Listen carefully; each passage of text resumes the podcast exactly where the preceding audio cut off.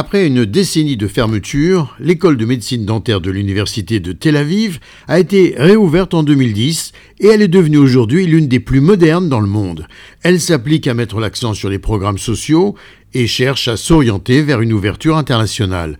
Le nouveau directeur, le professeur Shlomo Matalon, souligne l'école propose un programme de doctorat en médecine dentaire en six ans.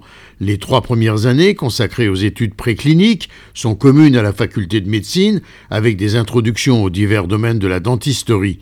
Elles aboutissent à un diplôme de médecine de premier cycle. Les trois années suivantes se déroulent dans les cliniques de l'école où les étudiants acquièrent de l'expérience, reçoivent des patients et aident au diagnostic et aux soins.